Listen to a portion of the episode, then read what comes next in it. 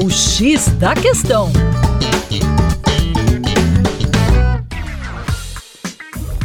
Olá, ouvinte! Meu nome é Vitor Augusto, professor de Geografia e Atualidades do coletivo Terra Negra, e hoje o nosso papo é sobre a Revolução Iraniana, que completa no ano de 2024 os seus 45 anos. Pois bem, a Revolução Iraniana erroneamente chamada de Revolução Islâmica, ocorreu no ano de 1979. E por que seria um equívoco chamá-la de Revolução Islâmica? A revolução ocorreu apenas no Estado iraniano e não ocorreu em um contexto mais amplo, que é o contexto do mundo muçulmano.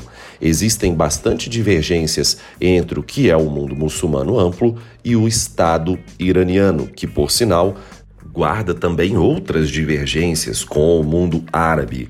Etnicamente, o Irã é persa, fala língua farsi e não árabe e professa a língua árabe como a maior parte do mundo muçulmano. Mas isso é um outro papo para outro momento. O importante é que a gente entenda que a Revolução Iraniana é um marco de uma população muçulmana contra a sua ocidentalização.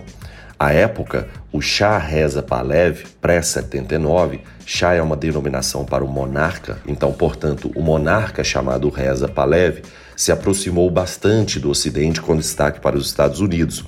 E essa ocidentalização não foi muito bem recebida ou tentativa de ocidentalização não foi bem recebida por parte da população iraniana, principalmente com o grande destaque para o Ayatollah Ruhollah Khomeini, Lembrando que Ayatollah é uma denominação para a maior liderança xiita dessa população.